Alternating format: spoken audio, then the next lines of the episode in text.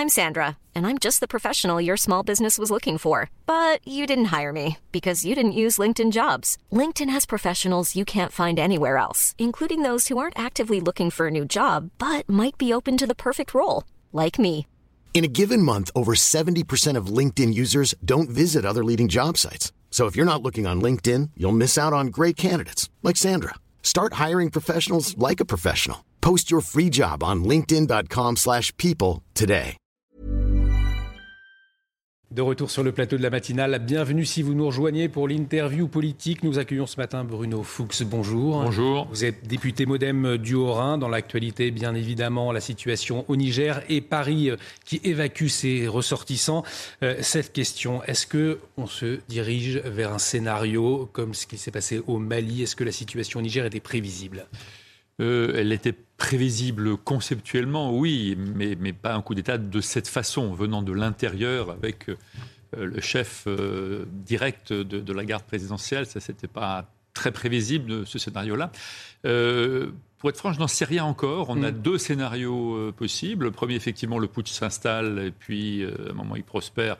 Et là, compte tenu des relations actuelles entre la junte et, et la France, on peut s'attendre à un scénario euh, dont, dont- dont vous parlez. Et par escalade, Ouais. par effet de domino, ce sera là la porte ouverte euh, aussi à d'autres scénarios dans d'autres pays. Euh, On aura là un certain nombre de, euh, de, de mauvais signaux depuis quelques années, depuis le, depuis le Mali. Il y a un autre scénario possible auquel on espère s'accrocher et, et- et faire tout pour qu'il pour qu'il se déroule. C'est un scénario dans lequel on, on arrive à convaincre, quand je dis on, c'est la communauté internationale, puisque là, c'est la CDAO qui est en, première ligne, avec le président du Nigeria euh, notamment, qui est à la, manœuvre, c'est de convaincre les putschistes qu'ils n'ont pas de, aucun avenir à prospérer là-dedans, euh, qui vont être bloqués de partout, euh, qui n'ont pas de stratégie pour le pays, qui ne sont pas légitimes, surtout parce qu'on a là un président qui est élu. Il y a eu du coup d'État sans être légitime, qui avait plus de raison d'être. Celui-ci n'a aucune raison d'être.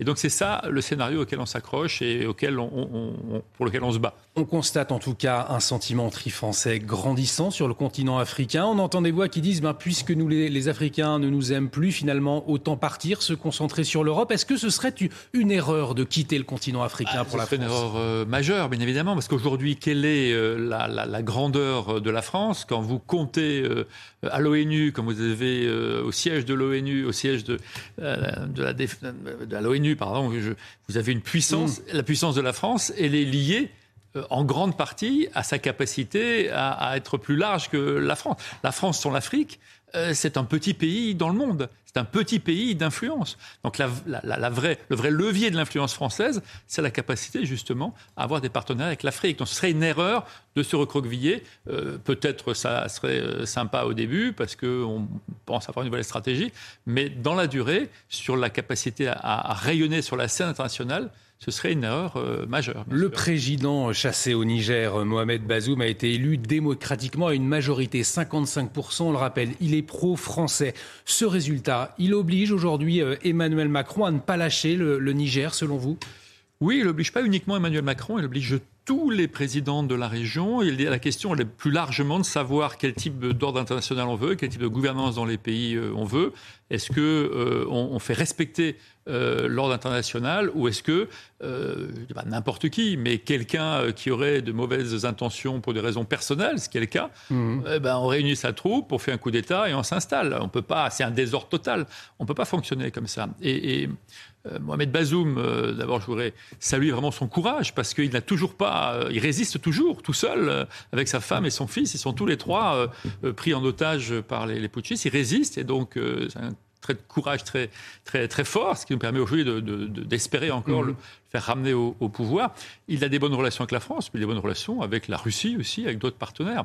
Euh, c'est faux de dire qu'on a une relation, on a une relation privilégiée, bien sûr, mais il a de- des relations avec d'autres partenaires euh, également, dont, euh, dont le président Poutine. Vous parliez de la Russie just- justement, la propagande russe, euh, chinoise. euh, il y a une volonté de se substituer à, à la France. Est-ce qu'on entend en tout cas euh, comment, dans ce contexte, la France peut-elle, doit-elle retisser ses liens euh, avec l'Afrique, avec le Niger plus précisément aujourd'hui?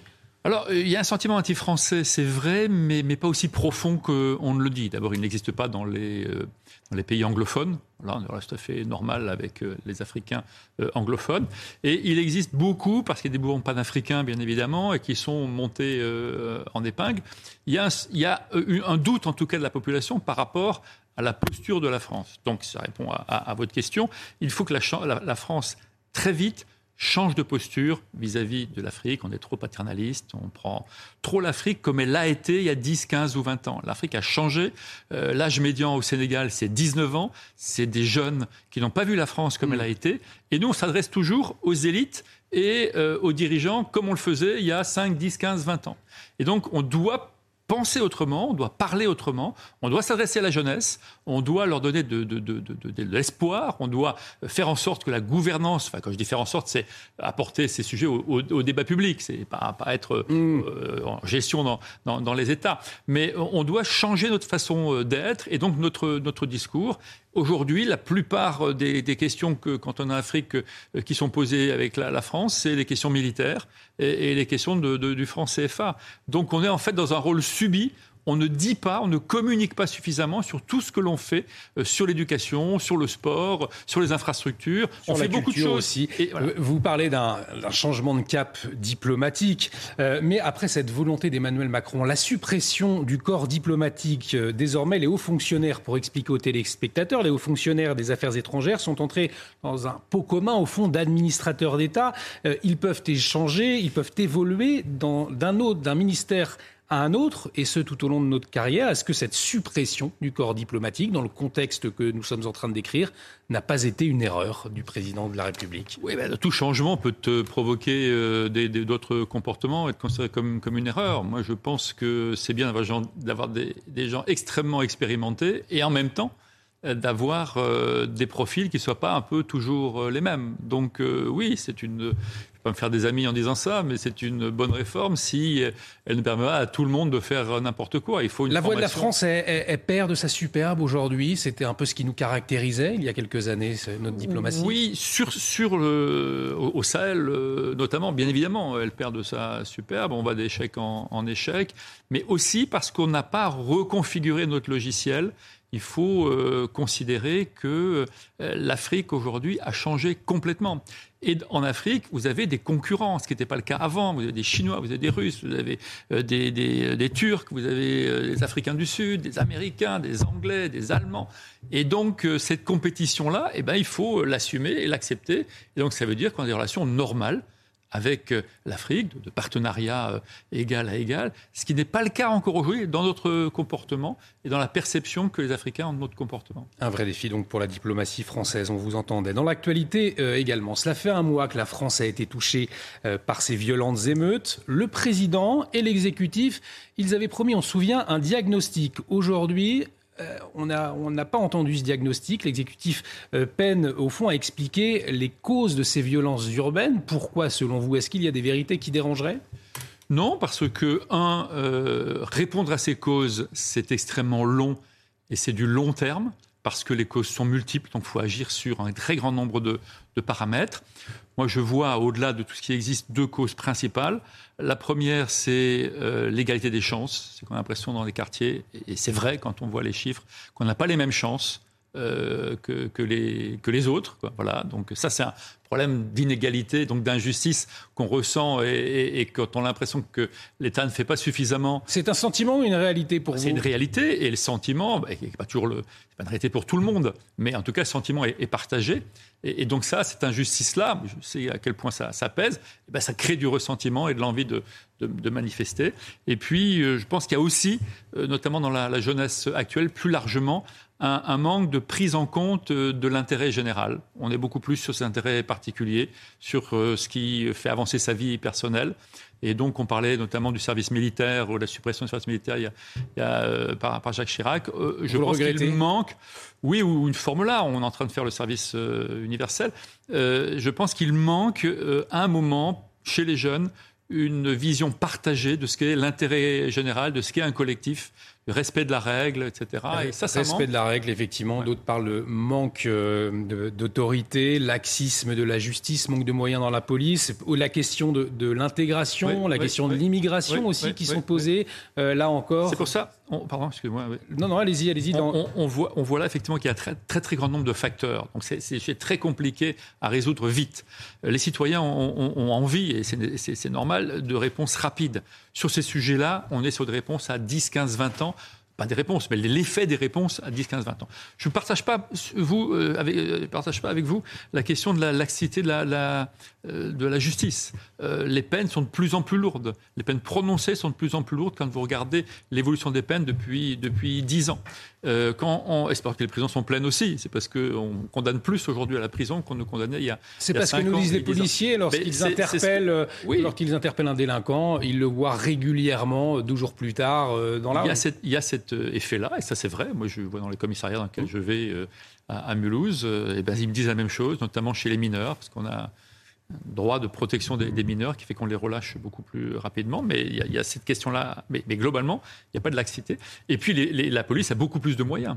La police a beaucoup plus de moyens. On a voté 2,5 milliards et demi de crédits supplémentaires pour le ministère de, l'Intérieur. Et quand vous allez dans le commissariat, vous voyez euh, des tablettes, euh, vous voyez des, ordinateurs, vous voyez des voitures, etc. Plus de moyens, pourtant un mal-être, on l'a vu avec la oui, de la police. alors bien sûr, il y a, il y a un mal-être, parce que c'est l'image qu'on qu'on renvoie, il y a un manque de considération, alors qu'en réalité, on voit bien que sans la police, il n'y a pas de, lien. On parlait du lien entre les individus. Aujourd'hui, c'est la, police en grande partie euh, qui fait ce, lien de sécurité, en tout cas, qui permet à chacun de vivre dans le même euh, espace.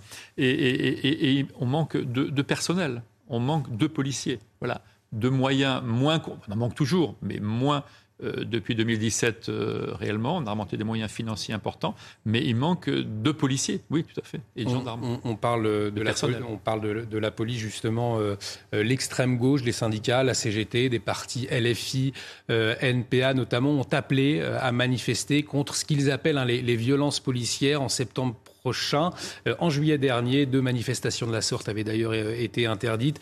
Euh, comment est-ce que quel est votre regard sur ces appels à manifester? C'est une haine anti-flic, dangereux ou pas pour la République? Si c'était fait uniquement dans la protection des, citoyens, oui, on pourrait les manifester même.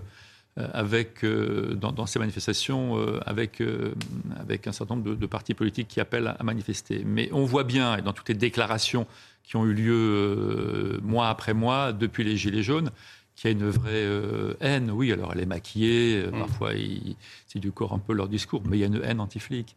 Et ça, c'est insupportable.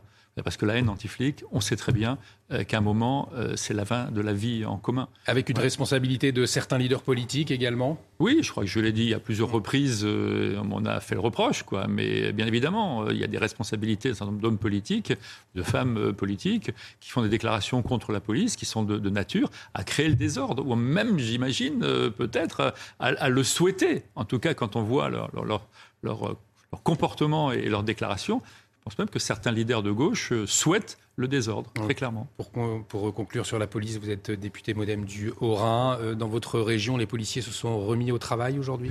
Il n'y a pas eu beaucoup de, mouvements dans notre euh, région, mais donc j'ai été au commissariat de Mulhouse, par exemple, il y a, il y a, 15 jours. il y a quand même une, une, forte envie des policiers de quitter la profession pour un certain nombre d'entre eux. Pas tous, mais il y a cette idée-là. Et ils vous disent quoi? Pourquoi? Ben oui, parce que c'est compliqué au quotidien, parce qu'on relâche effectivement des, jeunes qui arrêtent euh, tous les deux jours, parce qu'ils euh, ne sont pas assez considérés par leurs concitoyens.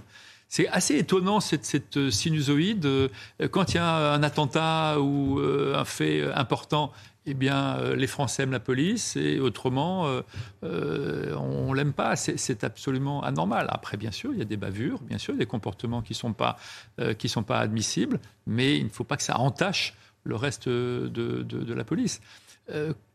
on embauche beaucoup plus de policiers qu'on en embauchait, mais quand vous embauchez plus de personnel, vous baissez un petit peu le niveau de l'examen d'entrée. Et peut-être qu'aussi, il faudrait faire plus de formation pour permettre à chacun d'être au niveau quand vous avez des situations dans lesquelles votre vie est en danger, vous perdez parfois vos, nerfs et le sens même, le discernement même de la situation.